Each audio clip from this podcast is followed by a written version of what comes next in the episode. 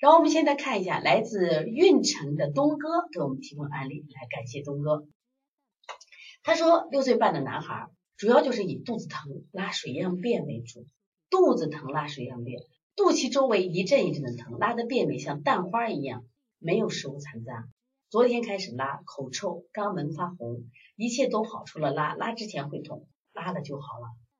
这实际上叫什么病？如果是拉了就好了，这实际上叫肠应急综合症。来记一下啊，来记一下肠应急综合症。肠应急综合症，明白不？拉完就好了。所以为什么他这这种孩子会出现什么情况？我觉得应该是受刺激。这个刺激看是谁给的？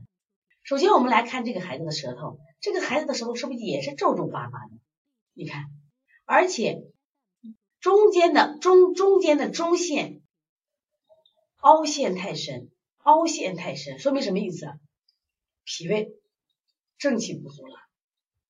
我们说中医的脾是啥？脾和小肠，脾和小肠主吸收。我们说营养学里讲小肠主吸收。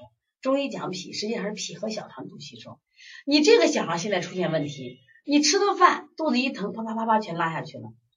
所以小肠这个地方现在受到受到了刺激，而且我们再看一下他舌苔腻不腻？所以说这个孩子除了肝气有郁结以外，还有什么呀？肝气郁结会引起腹痛呀，还会出现什么？整体脾胃功能完全处于一个虚寒象。